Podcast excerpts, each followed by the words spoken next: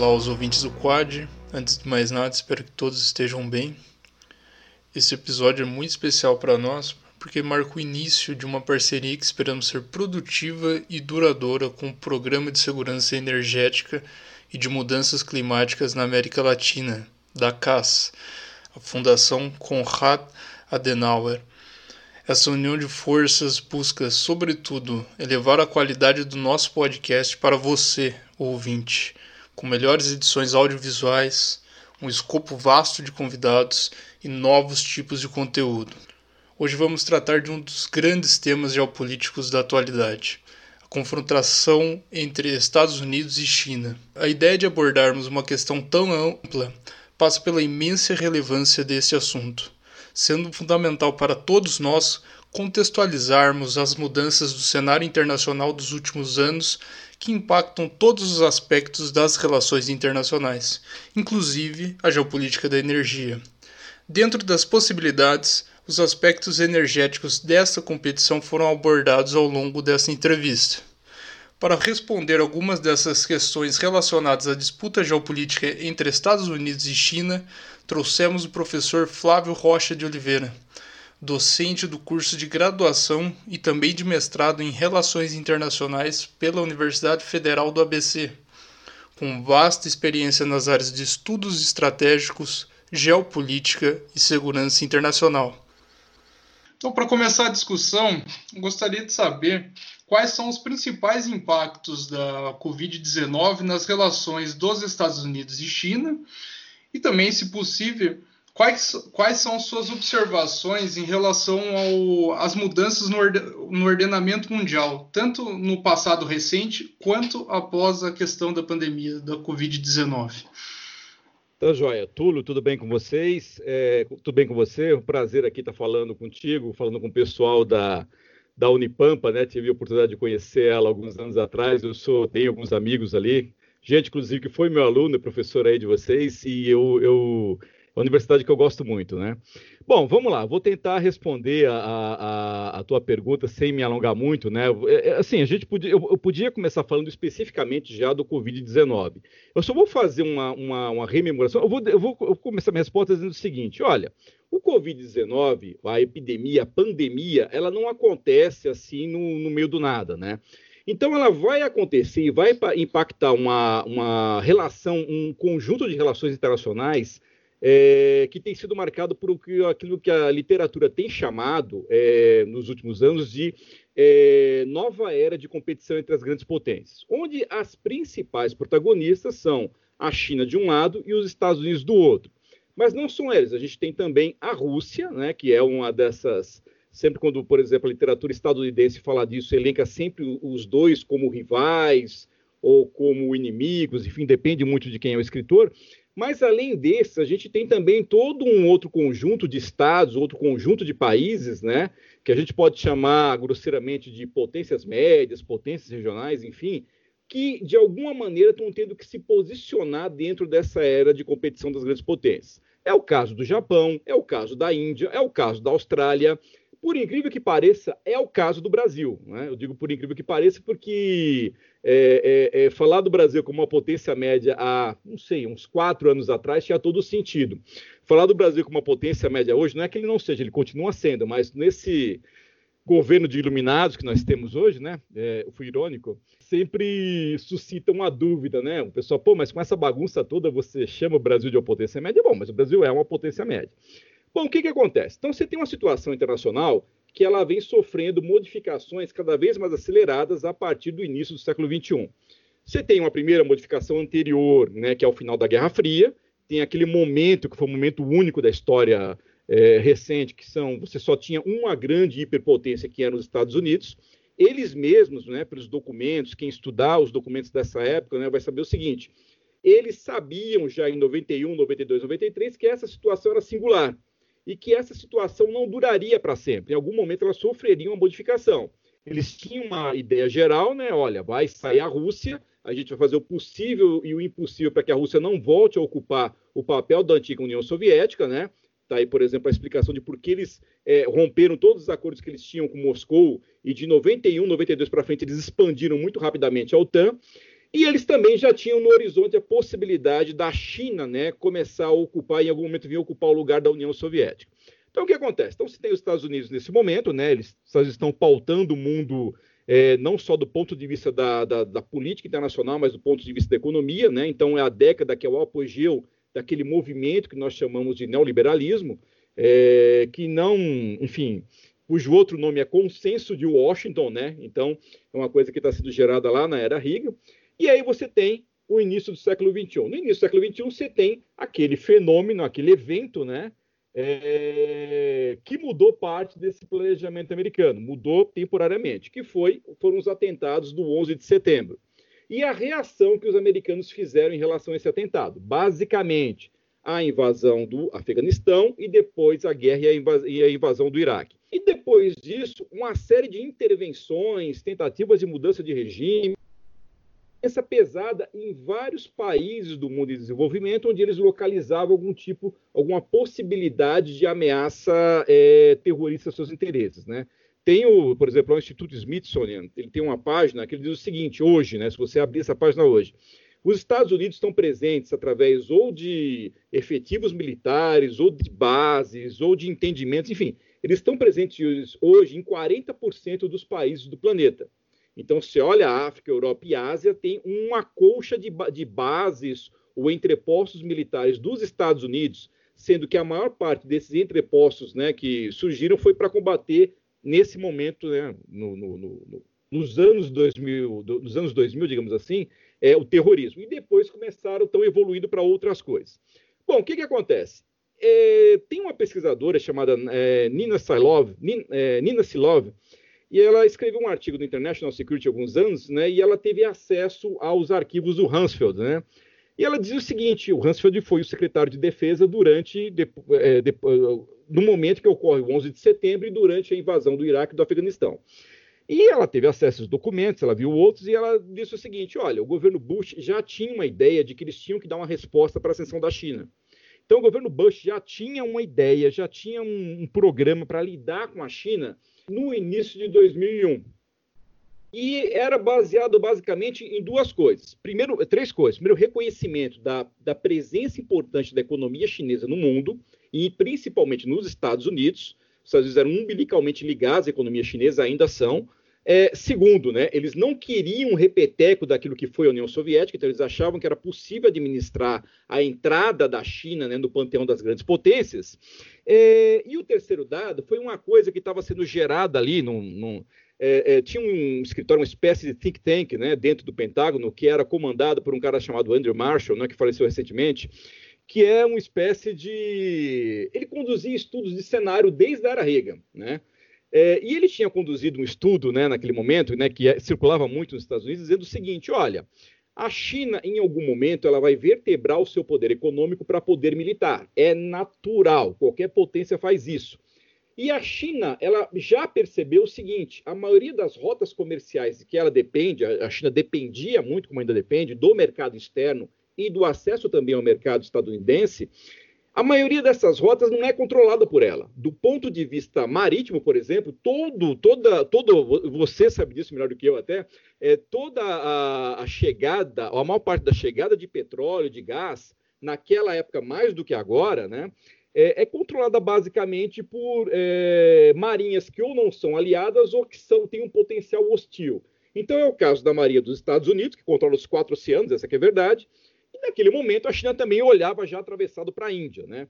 Então o que acontece? O Macho disse o seguinte: olha, tem que ter alguma maneira de lidar com a China. É necessário que os Estados desenvolvam toda uma nova doutrina de combate, uma doutrina, um, eles têm que ter uma preparação diplomática para evitar choque e tem que desenvolver ao mesmo tempo uma doutrina de combate para lidar com essa ascensão da China.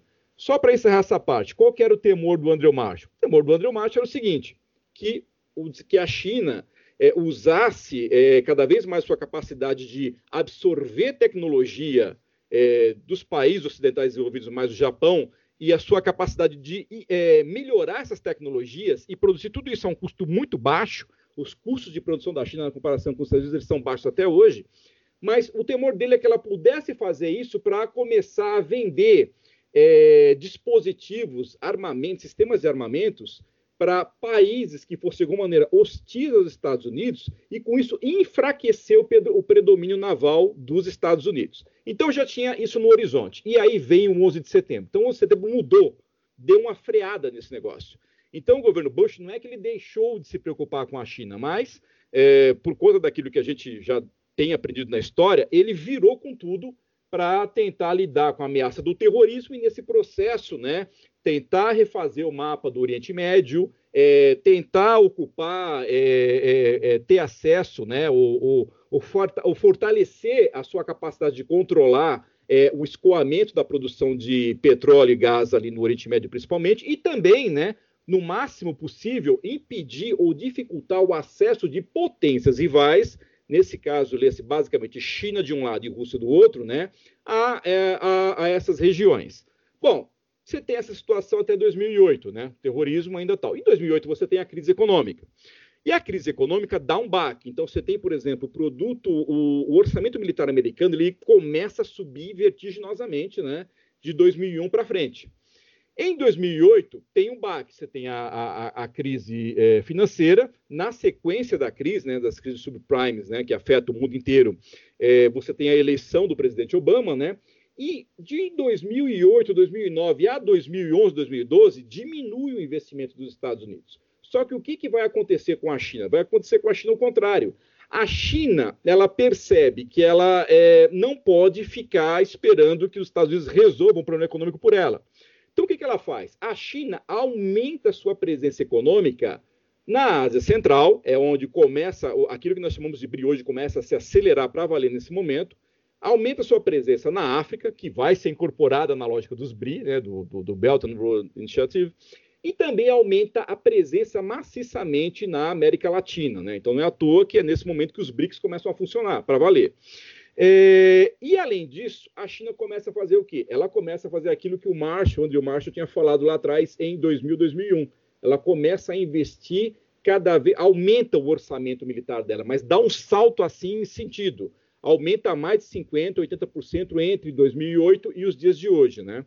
É, e ela vai investir basicamente para melhorar sua capacidade naval, sua capacidade aérea, sua capacidade espacial e depois a gente, obviamente, deve comentar mais isso, né? Ela deve, é, ela investe em, em, tecnologias que são tecnologias nascentes. Bom, o governo Obama tenta, com tudo isso, é, acomodar a China, é, do ponto de vista de entendimentos políticos, diplomáticos, econômicos, e, ao mesmo tempo, também tenta é, fazer o TPP, né? Que é, seria o, é, perdoe o meu inglês da Moca, né? O pessoal aí que não conhece, aqui em São Paulo, a Moca é uma região de colonização italiana e, e tem um sotaque que é muito característico. Então eu brinco para dizer o seguinte: meu inglês, o inglês tem sotaque da Moca, né? Então, o TPP, que é o Trans-Pacific Partnership, né? A parceria transpacífico, né? Que os americanos tentam lançar com tudo no governo Obama, especialmente quando a Hillary Clinton né, era, era, era secretária, né? E, e, era uma parceria ali que iria basicamente juntar a primeira economia do mundo, Estados Unidos, mais a terceira economia do mundo, né, naquele momento que era o Japão, e várias outras economias ali. Quem é que ficava ostensivamente de fora? A China. E é uma, era uma parceria, obviamente, para amarrar, enfim, os americanos já perceberam, e, e, e, dentro do TPP tem também o chamado American Pacific Pivot, né? Então, é o giro que eles fazem para o Pacífico. O que, que, é isso? Já começa a sair documentos em 2012, 2013, onde o governo Obama diz o seguinte: é, a maior parte dos efetivos militares americanos, começando pelos navais, passando e passando pelos aéreos e, e na sequência pelos efetivos terrestres, vão começar a ser realocadas da Europa para o Pacífico. Então, a ideia é que mais de 50% desse efetivo fosse localizado especificamente na região do Pacífico, inicialmente depois daquilo que a literatura chama hoje de Indo-Pacífico. Então, essa era a jogada. Bom, ainda assim, não tem pompa em circunstância, não existe, né? O governo americano não tem, e ele não tem como fazer isso, não tem uma ideia de ah, conter a China como conter a União Soviética tal. É, o governo americano ele é low profile, ele está fazendo, mas ele não está bombardeando. E aí a gente tem aquele raio em céu azul, né? que é a eleição do Trump. Né? E a eleição do Trump, né, para ser muito sintético, ele mata a parceria Transpacífico logo no primeiro mês, né? acabou, acabou, acabou o TPP. É, e ele tem uma retórica anti-China, que é uma retórica muito forte, ao mesmo tempo que ele corteja a Rússia, que é um negócio bem interessante. Qual que é a lógica ali? A lógica é o seguinte: o rival é a China. Quem tem capacidade sobrando é a China. A Rússia é problemática? É problemática, né? O, o, chamado Estado profundo dos Estados Unidos, que a gente pode até discutir um pouco esse termo, ainda acha que a Rússia é mais problema? Ainda acha, mas o Trump e grupos ligados a ele já não veem isso. Inclusive, eles têm uma lógica né, de tentar afastar a Rússia da China. Mas isso é uma, é uma outra discussão. E ele aumenta a retórica em relação à China, e aumenta a retórica e as ações. E ele também tem que responder a um certo tipo de eleitorado dele, porque o sistema eleitoral americano é a coisa, é um maior xadrez da paróquia, a rigor. É, você nunca é, é, é, muito difícil saber o que vai acontecer antes do período da eleição, é, mas ele tem que ter aquela promessa de trazer empregos de volta, trazer indústrias estratégicas de volta, enfim. Então o Trump está é, bombando tudo isso. E esse tipo de competição, e, e começa a aparecer na literatura e nos documentos oficiais dos Estados Unidos, cada vez mais alusões dizendo o seguinte: a China é o rival, a China é fonte de ameaça, a China e a Rússia são rivais. Além da China e a Rússia, você tem um problema ali chamado Irã. Então, tem a Coreia do Norte. Então, é nesse sentido que as coisas vêm evoluindo. Quando você chega em 2019 para 2020, que é quando você tem o Covid, esses países estão na chamada guerra comercial, existe uma tensão, os documentos de ambos os países, de ambas as potências, né, no caso China e, e Estados Unidos, estão reconhecendo que existe já uma, uma situação de rivalidade entre os dois. Os dois estão disputando para ver quem tem consegue ter mais influência e ou controle em instituições internacionais. Uma delas é a Organização Mundial da Saúde então você tem essa situação armada. E aí você tem a questão do Covid, que descarrilha tudo e pega todo mundo de surpresa, inclusive os especialistas, né? Então o Trump nega isso daí. Aliás, a China, né? É, ela consegue conter muito rapidamente. A gente é, pode até discutir se a China sonegou ou não informação. Não é impossível. Qualquer governo, seja democrático, seja autoritário, comunista, capitalista, tal, ele tem por princípio segurar a informação nesses casos, que é para não alarmar a população, enquanto ele tenta lidar com o problema. Se o governo faz isso para não alarmar, ou se ele faz isso, sei lá, com outras intenções, é uma coisa que é, é, é, é só o estudo, o, análise dos fatos mesmo é que pode dar uma ideia disso. Mas o fato é que a China conseguiu controlar muito rapidamente o negócio. E a China controlou fazendo aquilo que só ela pode fazer, podia fazer naquele momento. Ela fez o quê? Ela trancou aproximadamente 48, 40, acho que foram 50 milhões de pessoas que ela fez o lockdown. É, que ela fez a quarentena forçada. Isso é mais do que a população da Colômbia, isso é mais do que a população da Argentina. Então, é um feito, é um feito. E o que, que acontece? Enquanto isso, a pandemia está se expandindo na Europa, está se expandindo nos Estados Unidos e ela sai meio que de controle. A Europa consegue controlar depois, né? Estou resumindo muito. Os Estados Unidos controlam depois a coisa volta a sair, é, sair fora do controle de novo. Então, quem acompanha o noticiário está vendo como isso está acontecendo, né? E aí começa né, a competição, a batalha de narrativas, né? Ou como o, o meu amigo lá, o professor Padula, da Federal do Rio de Janeiro, fala isso, começa uma batalha, mais uma batalha na guerra híbrida, né? Então, entre os dois. Então, o que acontece? O Trump, né, através daquele meio é, principal dele, né, de comunicação, que é o Twitter, né, começa, no início ele elogia, mas depois quando ele percebe que a, que a coisa está saindo de controle e a batata dele pode assar, porque tem eleição esse ano, ele começa a lascar a lenha na China, lascar a lenha na Organização Mundial da Saúde, o Japão faz eco aos Estados Unidos, a Austrália faz eco aos Estados Unidos, então você tem uma é, é, é, é, é, essa, essa questão geopolítica, ela é mitigada, mas depois ela volta com tudo. Então você tem uma batalha das narrativas, onde os Estados Unidos tentam culpar a China, tentam criar, por exemplo, né, criam um mal-estar, né, tem uma reunião ali no, entre os aliados em março, né, e o secretário Pompeu queria que no documento se fizesse a menção ao vírus de Wuhan ou ao vírus chinês. E os aliados da Europa falaram: não, não vamos fazer isso. Isso daí nós entendemos, né? Tem todo o entendimento hoje de que é, não é bom para o combate de qualquer pandemia, né? Você associar isso a um grupo étnico, né? Enfim, é, documento não sai. Uh, a China revida, né? E a China começa a construir a narrativa dela, dizendo o seguinte: olha, é, nós, na verdade, descobrimos que tiveram jogos militares aqui em Wuhan é, antes, né, em outubro, novembro, e começa a ter uma gripe esquisita aqui, e aí a gente está percebendo o seguinte: o vírus, a cepa, não é originária da China, não. Esse vírus veio de fora, esse vírus provavelmente veio dos Estados Unidos. Então você tem essa batalha de narrativas, né? E quando você tem essa batalha de narrativas, fica difícil de você saber, no final das contas, onde está a verdade. A verdade que temos agora é que você tem um vírus que a coisa está muito complicada. E para encerrar essa parte, né, para não me alongar muito, você tem uma situação no qual a China é o grande fornecedor mundial de suprimentos médicos. Então, a questão da saúde, ela, ela entrou agora, não é que ela não existia, mas agora ela entrou de vez como uma área nobre da segurança internacional, uma área nobre dos estudos estratégicos, uma área nobre que cada vez mais a gente tem que estimular os nossos alunos a pesquisar. Né? Então, por exemplo, tem, eu, não, é, é, eu desconhecia isso, né? Então, de novo, meu amigo Padula que trouxe isso daí, essa informação é, ele fala de complexo da saúde. A única vez que eu tinha ouvido falar de complexo industrial da saúde foi o Ciro Gomes na eleição de 2018. Ele era o único que falava disso.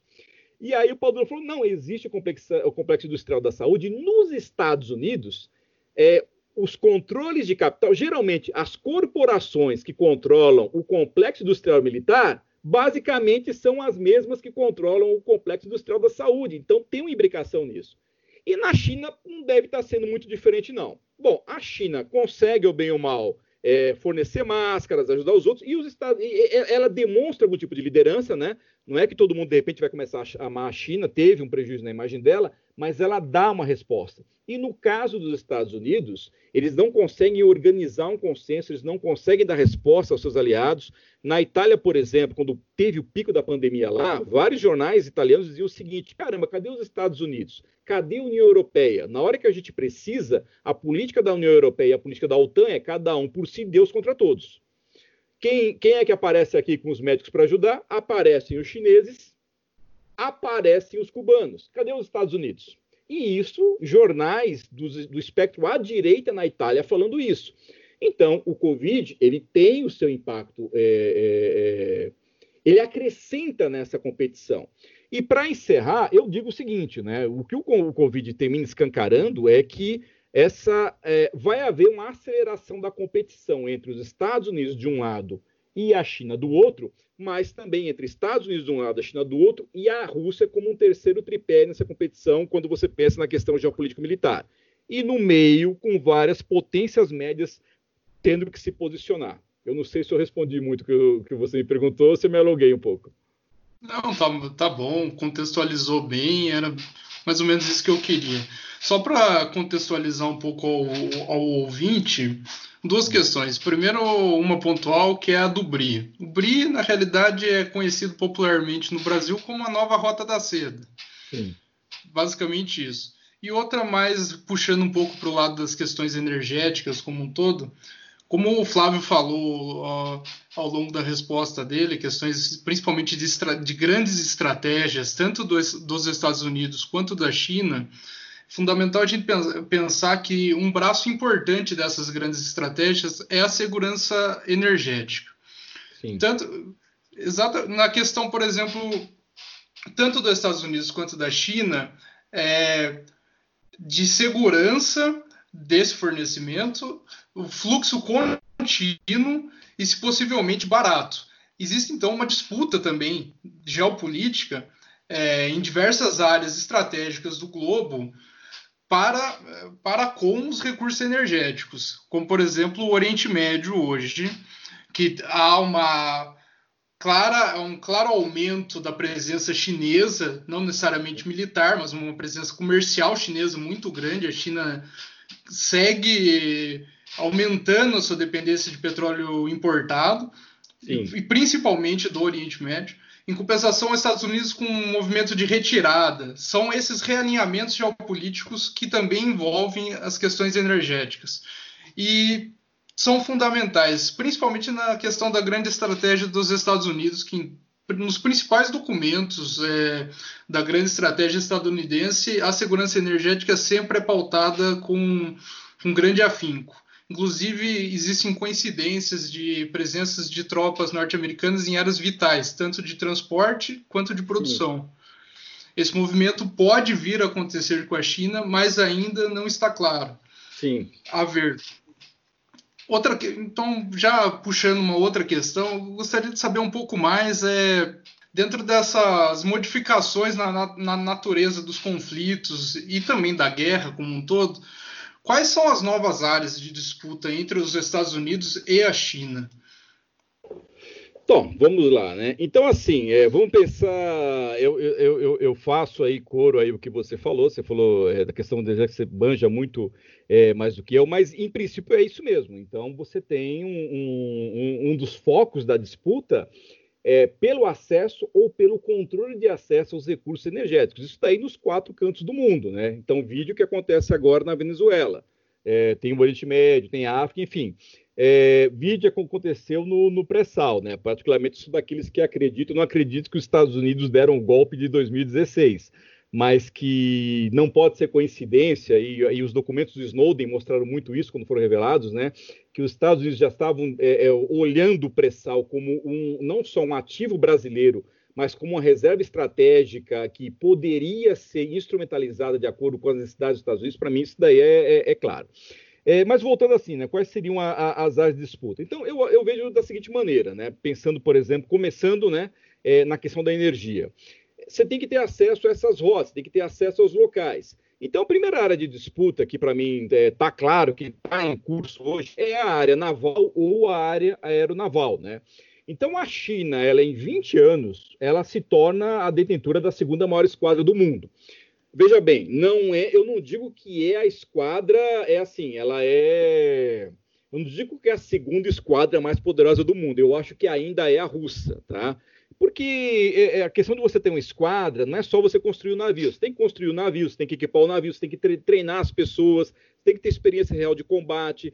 O número de navios nucleares, de ogivas nucleares, conta muito. Então, quando você usa esses parâmetros, então aí claramente é, é, é Estados Unidos primeiro, Rússia segundo e China em terceiro. Só que tem um detalhe, né? A Rússia, ela é, a rigor, o PIB da Espanha. A China é esse PIB crescente que a gente conhece agora. Então, se tem alguém que tem capacidade de ter em algum momento a segunda esquadra do mundo e empatar com os Estados Unidos, é a China. E com um detalhe, né? É, nessa área de competição, a China, no, pelo menos nos próximos 10, 20, 30 anos, ela não tem os quatro cantos do mundo para se preocupar. Ela tem basicamente uma área restrita, que é o Pacífico e o Índico. E uma ou outra rota ligando ali à África. Basicamente, essa é a concentração da, da esquadra chinesa. Então, se ela pode ter uma desvantagem é, numérica em relação aos Estados Unidos, ela tem uma vantagem que ela não tem que se espalhar muito, não. É lógico. Então, esse é um primeiro dado. Fora isso, existe uma área de competição muito forte ligada que é a área aeroespacial, né? não só a fabricação de aviões e aviões de combate, mas a, a militarização do espaço. Então, os Estados Unidos é, criaram, ou foi no final do ano passado, isso desse ano, criaram lá a Space Force, Space Command, alguma coisa assim, que eles estão militarizando o espaço. Acabou, é isso. Por que, que eles fazem isso? Eles fazem isso basicamente por causa da atividade chinesa e da atividade russa. Cada vez mais da atividade chinesa. A China, faz uns dois, três anos, ela fez isso para todo mundo ver. Ela fez, ela publicou, ela transmitiu, né? Ela bateu um satélite com um míssil disparado de um avião. Então, o que ela quis dizer com isso? Eu já tenho a tecnologia. Então, é uma outra área onde isso vai ficar mais, mais, mais competitivo. Agora, é, é, sem querer assim é, me alongar muito, que eu sempre falo e termino me alongando, mas assim, tem algumas áreas que eu acho que a gente tem que prestar cada vez mais atenção, que seriam das tecnologias emergentes, né? Então, essas tecnologias, ou bem ou mal, elas já existem, e quem cria esses padrões né, são primariamente os Estados Unidos e seus aliados. Mesmo a, a União Soviética barra Rússia, é, é, ou países como o Japão, a Índia, quando vão fazer, por exemplo, seus dispositivos navais, ou suas indústrias aeronáuticas, ou se tornar potências espaciais, o Japão e a Índia são, são potências espaciais, né, cada um ao seu modo, eles seguem padrões ali que foram os Estados Unidos pioneiramente que fizeram. A China está fazendo uma coisa é, parecida. Agora, é, quando você pensa, é, agora quando você pensa em basicamente em é, tecnologia emergente, 5G, que é, é, é onde está tendo o maior burburinho hoje. Você pensa em 5G, você pensa em computação quântica, pensa em inteligência artificial, é, pense em áreas de fronteira da engenharia genética, a coisa está meio que por fazer ainda. Então, são áreas de fronteira e quem entrar agora vai ter uma tremenda vantagem. A China já percebeu isso e existem documentos chineses já falando dizendo o seguinte: a China acha que a, a, as tecnologias de ponta e as emergentes são tecnologias fundamentais para garantir os interesses e o poder nacional da China. Os americanos fizeram documentos semelhantes nos últimos dois anos. Então, o que acontece? A gente vai ver cada vez mais essa coisa vertebrando para essas áreas, né? E, e, e não é só é, o domínio da tecnologia as vantagens econômicas. Então, vamos dar só um exemplo, né? Pra só um exemplo para fechar isso daí. Você pega o 5G, por exemplo. Por que, que os Estados Unidos estão usando uma pressão geopolítica tremenda em relação aos seus aliados, em relação não tão aliados, enfim, para não deixar que a Huawei e a ZTE da China, né, enfim, é, ganhem ou dominem esse mercado? Porque no 5G, quem está na frente hoje é justamente a China. Se a China consegue é, é, ser vitoriosa, digamos assim, no mundo inteiro no 5G, ela é que vai estar criando os padrões. É a primeira vez desde o século XX que um país não ocidental, ou um país que não seja aliado de países ocidentais como o Japão, cria um padrão tecnológico para o resto do mundo. E quem cria os padrões tecnológicos tem vantagens econômicas, tem vantagens políticas, tem muitas vantagens. Então, os Estados Unidos estão empenhados nesse momento em tentar barrerar isso daí para impedir que a China tenha essa vantagem aí no 5G. Então, se você, por exemplo, nas últimas duas semanas, eu recebi dois convites para o webinar, que é um negócio assim muito doido, eu nunca vi isso. É, um é do XIS e outro é de um outro think tank americano que eu esqueci, da, da, da revista Foreign Policy. E os dois tinham não só, e eu discuti o 5G, e tinham não só acadêmicos, mas os dois tinham executivos da Nokia para discutir isso daí. E quem acompanha, nos últimos meses, né, tem sido veiculado que os Estados Unidos não têm essa tecnologia, mas eles podem investir em empresas de países aliados que estejam mais avançados. E uma dessas empresas é justamente quem? A Nokia, a outra é a Ericsson, né? Então você tem, assim, de, dito assim, de uma maneira mais, mais é, compreensiva lá, você tem essas áreas aí de tecnologia onde o acirramento é, é certo. É lógico, né? É, e aí eu, eu, eu, encerro, né? Você tem também outras áreas, né, que os meus colegas de economia política do, dominam mais do que eu. Por exemplo, competição em torno da moeda, né? Então, para a China vai ser essencial deslocar a supremacia econômica na questão da, da, da moeda padrão, da moeda referência que é lastro da economia mundial, que é o dólar. É interessante pensar né, né, nessas questões de domínio tecnológico e, e, consequentemente, hegemônico, né? Tanto questões como os paralelos históricos, por exemplo, a era do carvão associada à a, a, Pax Britânica, né, a hegemonia do Reino Unido, como a era do petróleo, que é o século XX, associado ao, à Pax Americana, à hegemonia norte-americana ascendente ao longo do século, que é o século do petróleo e século americano. A ponto de se pensar, mesmo que seja só uma divagação aqui agora do nosso papo, de possivelmente a transição energética agora tem um papel importante até uhum. mesmo nessas questões. Por exemplo, o carro elétrico, como um novo elemento tecnológico, é, as, as energias renováveis, enfim, mais encabeçado pela União Europeia, mas a China muito forte são movimentos que, apesar de deles não necessariamente terem um impacto geopolítico de geopolítica dura, uhum. acompanham transições Sim. não só de é, tecnologia por si só, como também de, de outros tipos de domínios, né? Então, bem interessante. Então, vamos entrar um pouco agora na questão de mais específica mesmo da, da geopolítica da China principalmente na, na questão da vulnerabilidade chinesa Sim. perante aos Estados Unidos como um todo e também a, a, a, a força da geografia contra a China, né? no sentido, do, por exemplo, da sua dependência por ela ser um estado confinado geograficamente, né? É, tanto pelo norte quanto ao oeste, montanhas, e pelo o mar do sul da China ser Sim. repleto de arquipélagos, enfim, estreitos, que são complicados. Eu gostaria que você comentasse, então, Flávio, um pouco sobre a, a, as questões geográficas da China mesmo e o, o que, que elas é, influenciam na atuação chinesa como um todo. Tá. Dentro do é... cenário internacional. Tá. É, então, é, é, é, é bem colocado. Eu, é, a gente até já comentou isso, né? Alguns anos atrás, a gente estava no debate na Federal do ABC, gente, eu tenho, é, nós temos ali três especialistas, né, de alguma maneira ligados à China, né, é, dois da área de economia política e outra mais da questão de, de, uma questão mais, mais próxima da geopolítica, né? E eu me lembro que eu estava na discussão uma vez e, eu, eu, e a gente estava num debate lá, lendo um texto, discutindo um texto, e aí eu falei o seguinte, eu falei uma coisa que na época o pessoal ficou bravo comigo, que foi o seguinte, olha, eu acho que a China está defensiva hoje. É, porque está acontecendo no mundo, a China estava defensiva. Eles ficaram muito bravos comigo, elencar, eu não vejo isso, não sei o que lá, não sei o que lá. E aí, tudo bem, eu deixei, né? Fiquei até meio acuado. E depois falei: olha, gente, tem uma coisa que é básica aí, tá? Que eu acho que tá, sabe, o povo da economia política não tá vendo.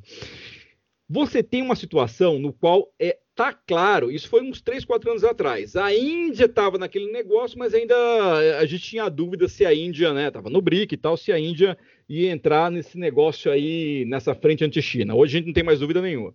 É, o que, que acontece? Eu falava, olha, você tem a primeira potência econômica do mundo ainda, que está na rivalidade com a China. A terceira potência econômica do mundo não é amiga da China, muito pelo contrário, tem problemas e está é, reestruturando a sua constituição para começar a ser um ator estratégico relevante é, ali na Ásia, que é o Japão. Né?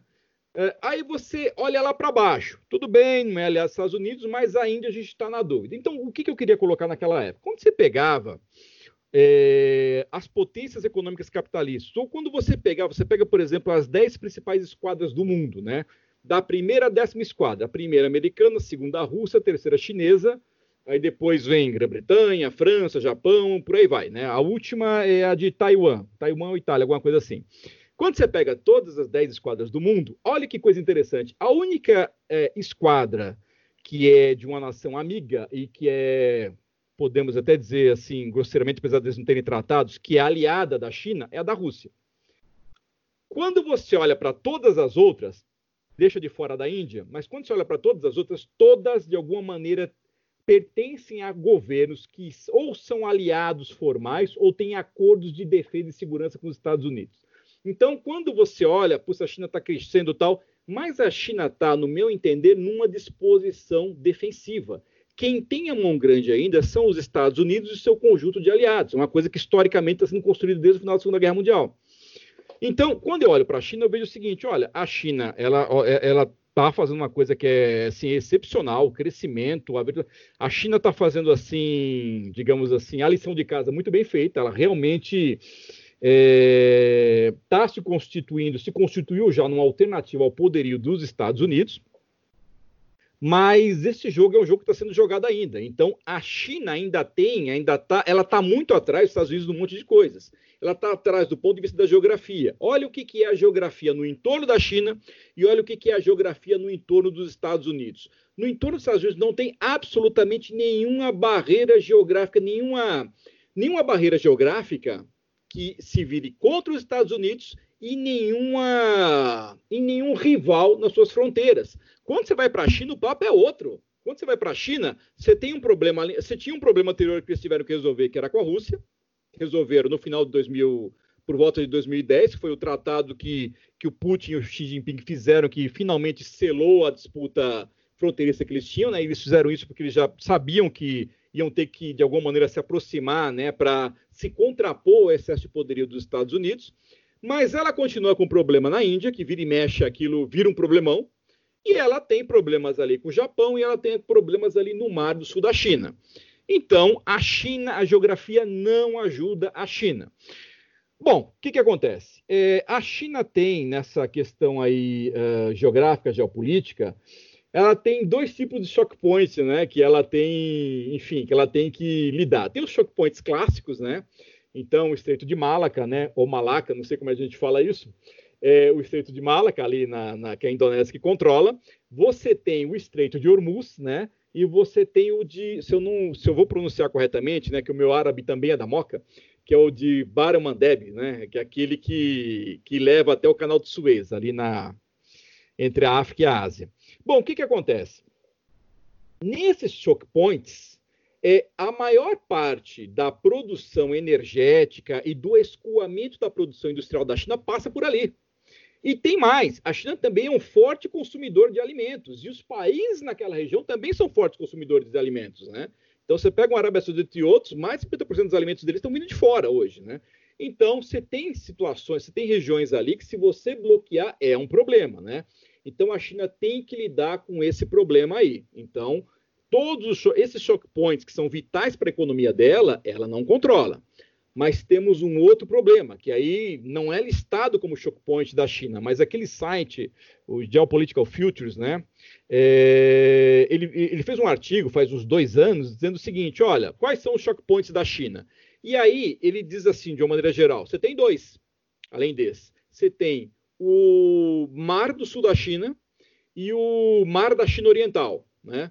Então, indo para o Mar da China Oriental, o, o, o, problema ali é com Taiwan e principalmente com o Japão.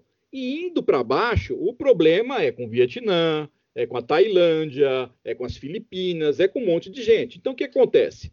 É um pesadelo geográfico aquilo. Porque a China, ela tem uma marinha que se expande, mas todas as rotas de saída dela estão bloqueadas geograficamente.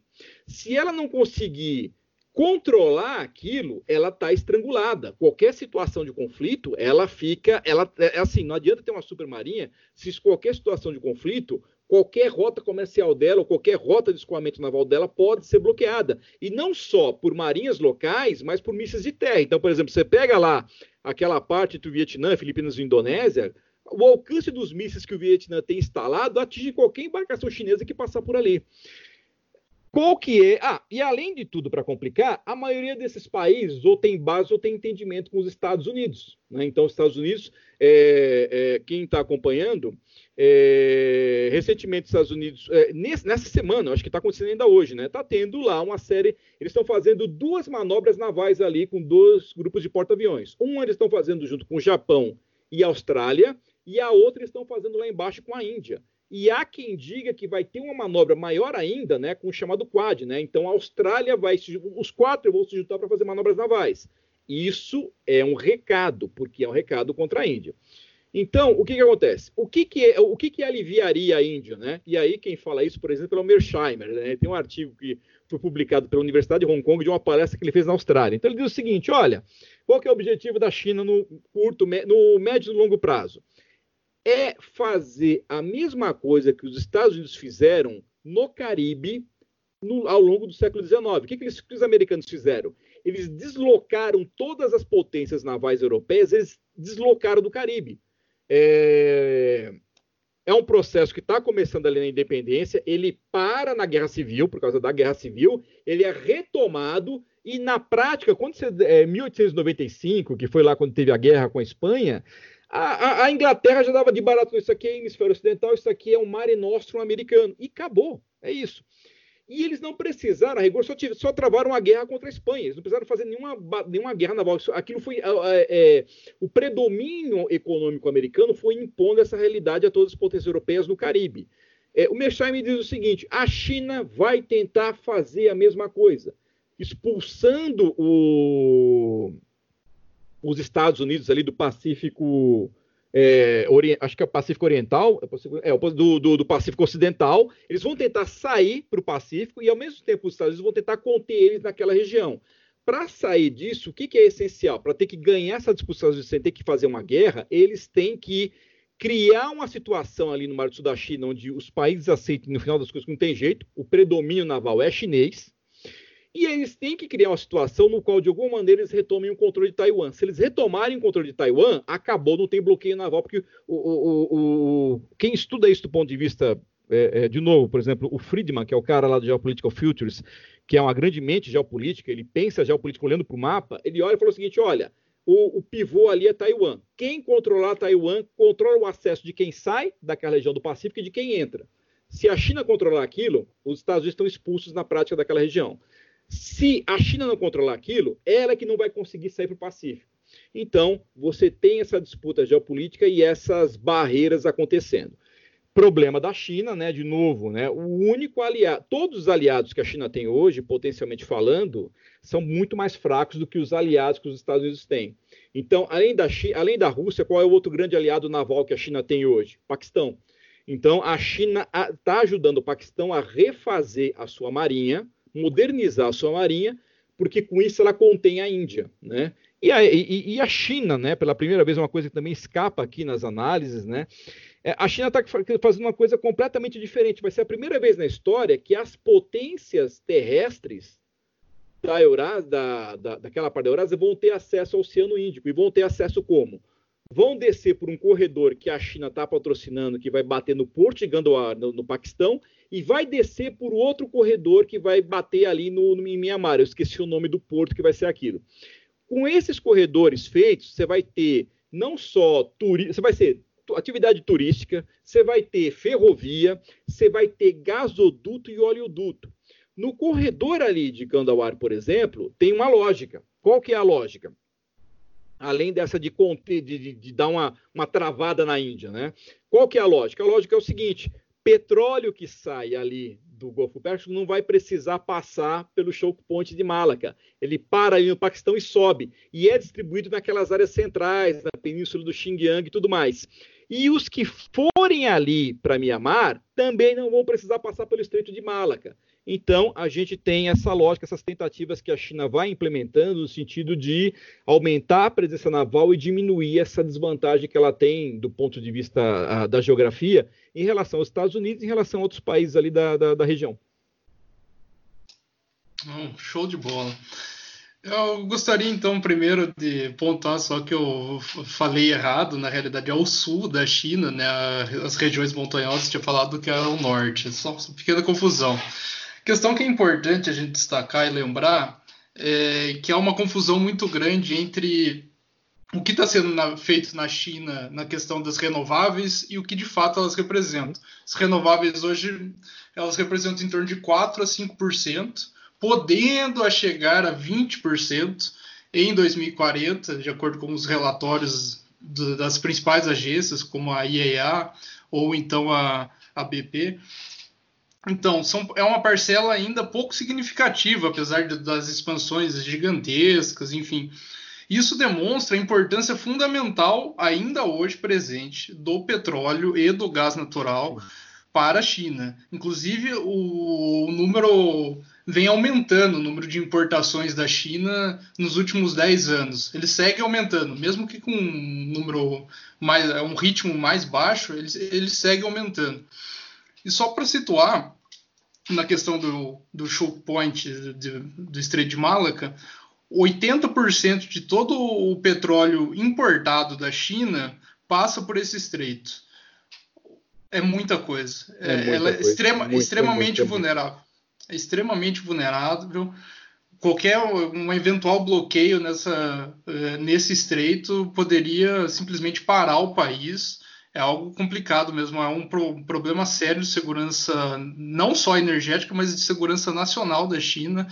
Por isso, a China tenta de todas as formas é, contornar esse, esse, esse problema geopolítico dela. É, bom, Flávio, para finalizar então o episódio podcast, gostaria de saber o que, que você acha da posição do Brasil no, nesse novo cenário internacional, do qual você possui uma visão que o mundo na realidade não está se transformando num, numa bipolaridade nos moldes da Guerra Fria, mas sim numa multipolaridade, diversos focos de poderes ao longo do globo.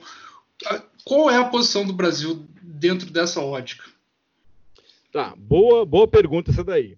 É, assim, eu, eu, primeira coisa né, que você está falando, que o, o mundo não está se transformando numa bipolaridade e tal, ele pode até ser uma bipolaridade no sentido de você ter dois, dois gigantes econômicos, né? Mas eu, eu, particularmente, eu sou daqueles que, pelo menos hoje, até onde eu consigo enxergar, eu não consigo ver uma, uma situação internacional no qual você tem um, uma divisão do mundo como você teve na Guerra Fria. Eu acho que é completamente diferente. É, e também não consigo ver, eu até posso ver a China deslocando os Estados Unidos da supremacia econômica mundial, mas eu não vejo a China substituindo os Estados Unidos como a única grande hegemonia ou como a hegemonia, a hegemonia, entendeu? Eu acho que a coisa caminha mais por uma multipolarização e para hegemonias regionais. Por que isso? Porque a, ascensão dos Estados Unidos foi uma coisa muito sui generis, eles foram beneficiados por duas coisas que não estão acontecendo agora. Eles foram beneficiados pela Primeira Guerra Mundial e pela Segunda Guerra Mundial.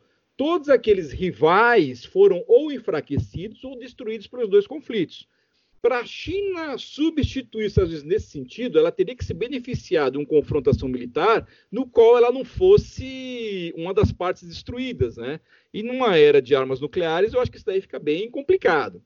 Mas, enfim, é, o fato é que você vai ter, você tem essa competição, essa competição vai se acelerar. A verdade é essa, com, com vai se acelerar diplomaticamente, vai se acelerar economicamente, vai se acelerar tecnologicamente, pode se acelerar militarmente. Isso daí não é impossível, não. A gente não pode descartar, sendo que militarmente é assim. Você tem um contínuo, né? Quando a gente fala em guerra, eu costumo dizer o seguinte: você tem um contínuo. Desde a guerra clássica a. Não, você tem um contínuo nas relações internacionais. Você tem uma situação de paz ou uma situação de guerra, né? E toda uma zona cinzenta entre a paz e a guerra. Nessa zona cinzenta, você tem guerras por procuração, atentados terroristas, você tem um monte de possibilidades aí do exercício do poder é, militar. Mas vamos supor o seguinte: você tem, no fato, é, você tem assim uma competição entre esses dois gigantes. Junto dessa competição, você tem a Rússia, você tem outros países potências regionais, né? Por exemplo, tem a França, tem a Alemanha, tem a Grã-Bretanha, que está fora da União Europeia, mas é a Grã-Bretanha você tem o Japão, você tem a Coreia do Sul, você tem a Índia, que vai aumentar cada vez mais a presença dela nos assuntos internacionais. Então, a, a Índia é candidatíssima a grande potência nos próximos 30 anos. E você tem aqueles que correm por fora, né? Você tem o caso da Indonésia, o caso do Brasil, você tem o Egito lá em cima, e você vai ter alguma coisa, algum dos grandes países da África vai estar entrando nesse jogo nos próximos 20 anos também. Eu penso automaticamente na África do Sul, mas penso também na Nigéria, enfim. Bom, o que, que acontece? No, no, eu me lembro que eu li um artigo esse ano de um ex-primeiro-ministro da Austrália chamado Kevin Rudd, né? E o Kevin Rudd ele dizia o seguinte: qual vai ser o, o legado do Covid-19 para a China e para os Estados Unidos? E ao contrário do que todo mundo está falando, ele dizia o seguinte: olha, não vai ser nem a China se fortalecendo e os Estados Unidos enfraquecendo, nem os Estados Unidos se fortalecendo e a China enfraquecendo, nem os dois fortalecendo, vai acontecer o oposto, os dois vão enfraquecer, vão sair com as imagens queimadas. Palavras dele. E aí ele dizia o seguinte: isso vai tornar o sistema internacional mais instável. E vários países, vários governos do mundo, e aí ele falava também de atores não estatais, mas basicamente vários governos vão começar a perceber o seguinte: o sistema internacional é muito complexo, ele não pode é, mais é, depender só de duas, dois, dois, dois polos para sustentar. Ele não pode depender de uma hegemonia que se enfraquece e de um outro que é candidato a nova de um desafiante hegemônico. E aí ele diz o seguinte: cada vez mais o sistema internacional vai depender de vários nódulos de apoio. Ele usava esse termo ali na Foreign Affairs, nódulos de apoio, tá? E são nódulos de apoio econômico, político, diplomático, cultural, uh, científico. Então ele, ele linkava vários. Aí ele dizia o seguinte: nesse espaço é, é que vários países podem entrar para amortecer o choque entre os dois. O Japão pode entrar para fazer isso, países africanos podem fazer isso, países da Europa, países da América Latina, falar vários países. Então, o que, que, eu digo? Eu achei muito interessante essa proposição dele. E digo o seguinte, né? Um, há 5, 10 anos atrás, eu acho, eu, eu, eu se, ele, se, eu tivesse, se ele tivesse escrito isso há 5, 10 anos atrás, eu falaria, ah, nós aqui estamos candidatíssimos a isso estamos candidatíssimos. Tem uma polícia externa, o Brasil está se projetando. Uh, cinco, dez anos atrás, a gente achava que qualquer transição de poder é, de partidos de esquerda para partidos de direita seria uma transição minimamente civilizada. Então, o país seria, se continuaria, tem uma diplomacia né, muito sofisticada que não foi feita da noite para o dia. Então, o Brasil poderia ocupar um desses, é, um desses papéis de mediador no choque entre os dois. Né? Brasil até fez um ensaio desse, né, na questão lá do, do, do Irã, né, e, e, terminou não dando certo, mas estava ali, a vontade já estava ali. Muito bem.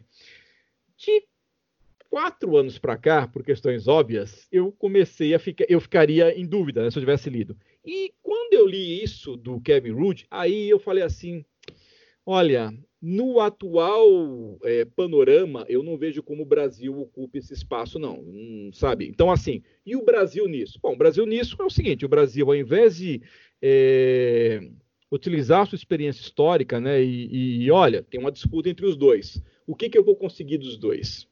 Como é que eu posso ajudar na negociação dos dois? O que, que os dois têm para oferecer para o desenvolvimento econômico do Brasil? Como é que o Brasil pode usar, ora o apoio de Estados Unidos, ora o apoio de China, ora o apoio dos dois, para certas pautas que interessam para a República Brasileira?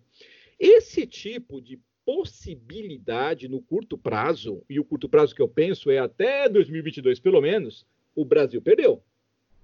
E perdeu por quê? Porque desde o início desse governo, né, é, a coisa até podia, a gente pode até discutir que já estava tá no governo Temer, já tinha uns, um, uns elementos disso. Mas desde o início desse governo, o Brasil abriu mão disso. Abriu mão disso como? Procurando um alinhamento obsequioso com os Estados Unidos, que é a coisa mais louca do mundo, porque o maior cliente econômico e investidor é a China, não são os Estados Unidos.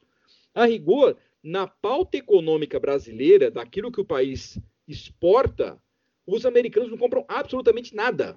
Sabe? É lógico, estou exagerando, alguma coisa eles compram, mas eles não são compradores como são a China, são como são países islâmicos, para citar só dois. E o que é que o governo Bolsonaro tem feito no, no, no, no último ano e meio? Antagonizado a China, tomado partido dos Estados Unidos, é, tomado, por exemplo, é, na questão da, da, base de Alcântara, eu costumo, eu, essa é uma tese minha, né? Eu costumo dizer o seguinte: a opção geopolítica do Brasil, o marco inicial é o acordo da base de Alcântara, que basicamente alija o desenvolvimento aeroespacial brasileiro e coloca uma parte do território nacional a serviço do programa espacial dos Estados Unidos, que é um programa espacial que ele é central na competição com a China. Então, assim, a posição do Brasil que eu vejo hoje é a pior possível nessa competição. Ele assumiu um lado que não é nem o lado que está oferecendo mais coisas para a gente, e não só assumiu um lado, como ele faz políticas para antagonizar o outro lado. Então, por exemplo, hoje saiu uma, uma notícia nos jornais que o Brasil se juntou com os Estados Unidos para começar a questionar um, certas práticas comerciais da China na OMC. Então, assim, se olha para o agronegócio, o agronegócio está doido com isso, né? Fica arrancando os cabelos. Falei, pomba, se a China parar, e a China vem retaliando aqui e ali. Então, todo mês sai alguma notícia que a China bloqueou o frigorífico A ou o frigorífico B. Isso não pode ser só por questões sanitárias.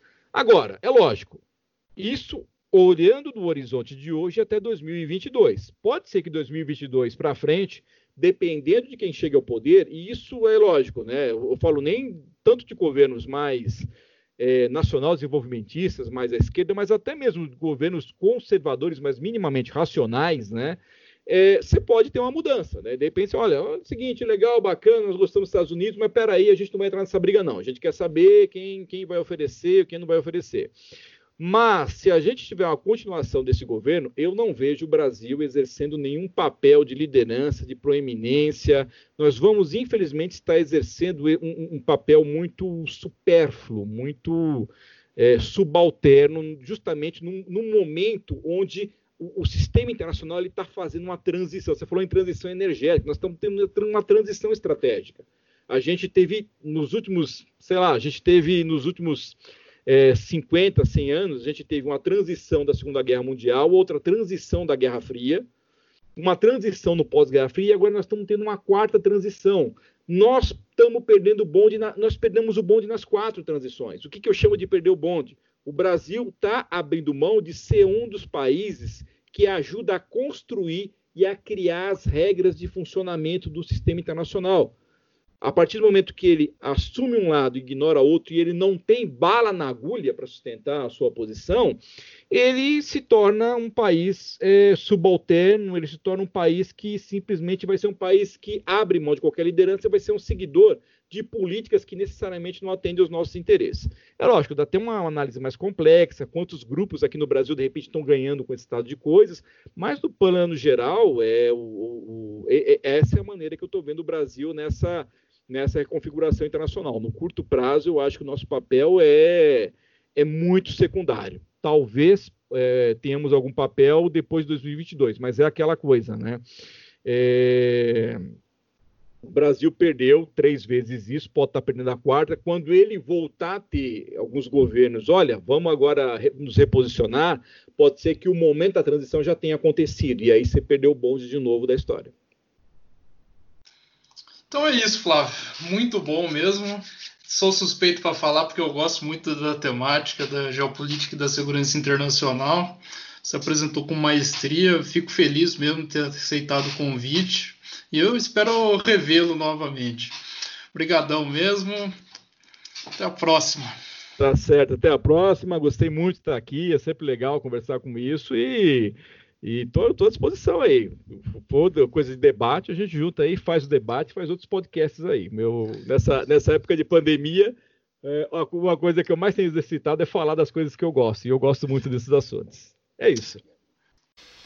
Obrigado a todos os ouvintes pela sua audiência e também pela sua participação ativa com sugestões e apoios distintos. Como é de praxe, para quem gostou da entrevista e dos tópicos abordados nesse episódio do Quad e gostariam de se aprofundar na temática, acessem o link da descrição. Gostaria também de reforçar o início da parceria com a Fundação Konrad Adenauer, que tem de ser muito proveitosa para todos nós. Por fim, não se esqueça de nos seguir nas nossas redes sociais. Estamos no Facebook, Instagram e também no Twitter.